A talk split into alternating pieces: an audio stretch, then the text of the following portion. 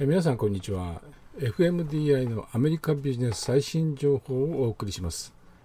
この番組はフードビジネスフランチャイズビジネスの事業拡大の専門家として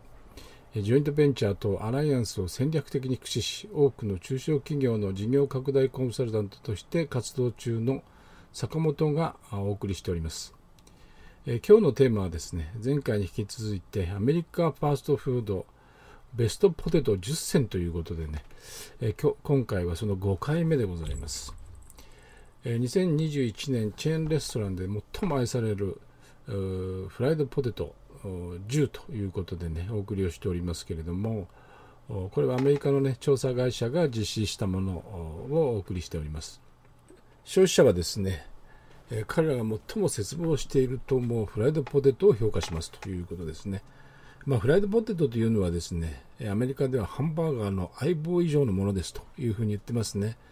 えー、調査会社でもですね、パンデミックスの間、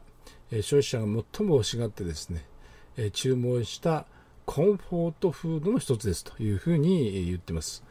えー、フライドポテトが、ね、欲しくなった時に消費者がどこに行くのか、そして彼らがその選んだ理由は何なのかと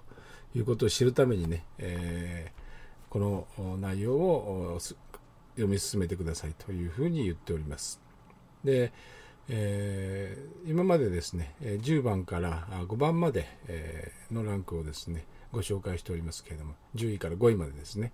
をご紹介しておりますが、今回はですね、第4位と第3位ということでご紹介をしたいと思います。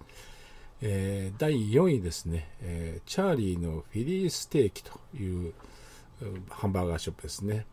えまあ、ここは消費者がですね、えこの調査にあた、え参加したですね、え消費者の26%が、え投票しているということですね。チャーリーズ・フィリーステーキということでね、まあ、そこのフライドポテトをね、え待ってましたということです。えこれらはですね、それ自体はほとんど食事ですというふうにね、じゃがいももチーズ、それからベーコン、ランチドレッシングをトッピングしますということでね、えー、まあ、お客様の中には彼らはね、私が知っているファーストフード店の中で最高のフライドポテトを持ってますというふうにも言ってますしね、それから別の回答者はですね、チーズとベーコンのフライドポテトは私が定期的に絶望しているフレーバーの組み合わせですというふうにね、言ってます。で2017年にはですね、5位だったんですけれども、まあ、今回はですね、4位ということでね、えー一つランクを上げているということですね。で、チャーリー、えー、フィリステーキという会社はですね、1986年に設立されてますね。えこれはオハイオ州のコロンバスというところにね、本社がありますけれども、そちらでスタートをしているということですね。オハイオ州立大学にね、えー、最初にお店を出してるんですね。で、2017年現在でね、えー、45の州と19カ国ってありますが、海外にも展開してるんですね。600以上ということになってるそうです。でこの創設者のですね、チャーリー・シンという人はですね、えー、オハイオオハイオ州立大学でね、不動産の勉強してたようですけれども、でその時にですね、えー、自分のお母さんがですね、えー、オハイオで、えー、日本料理と韓国料理って書いてありますんでね、日本料理と韓国料理両方扱ってるレストランですね。えで、えをやってたということですね。えニューヨークにですね、旅行に行った時にね、このフィーリーチーズステーキというのを発見したということなんですね。で、そのチャーリーはですね、チャーリー・シンですね、お母さんに、えー、そのレストランをね、売却してですね、今やってるレストランを売却して、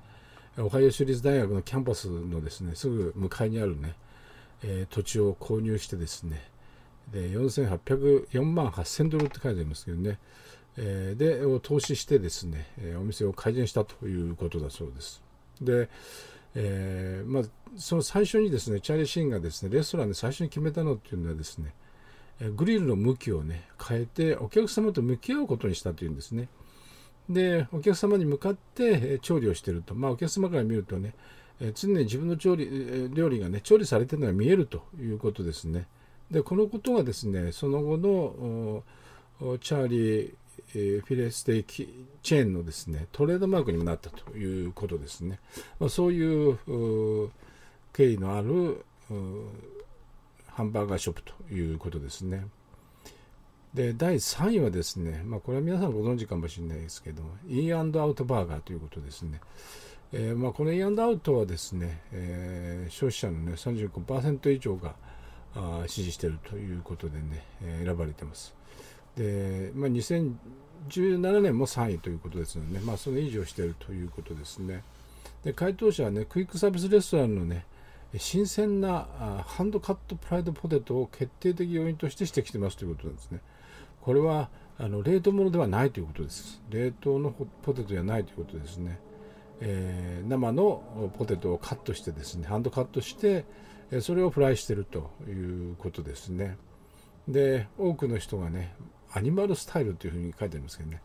アニマルスタイルのフライドポテトを最も絶望されていると感じましたと。でこれらのじゃがいもはね、えー、刻んだピーマンと玉ねぎそして特別なソースがついておりある消費者はねこのアニマルフライドポテトはね、えー、美味しくて非常に独創的なんだとこういうふうに言ってますね。であのインドアウトバーガーそのものはですねカリフォルニア州やテキサスを中心にしてですね展開しています。で創業自体はですね1948年というふうに言ってますのでね、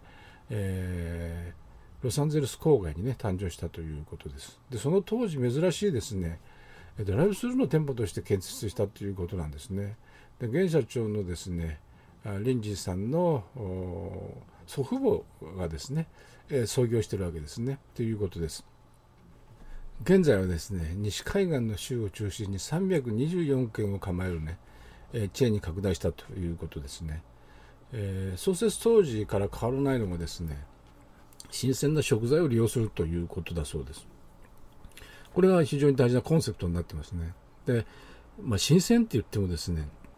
その意味は非常に深いんだというふうにね、言ってます。すべての食材はね、そのお店から500マイル以内、約800キロメートルっていうふうに言ってますけどね、その以内の産地から仕入れたものを使ってるんだと。ハンバーグもフライドポテトもね、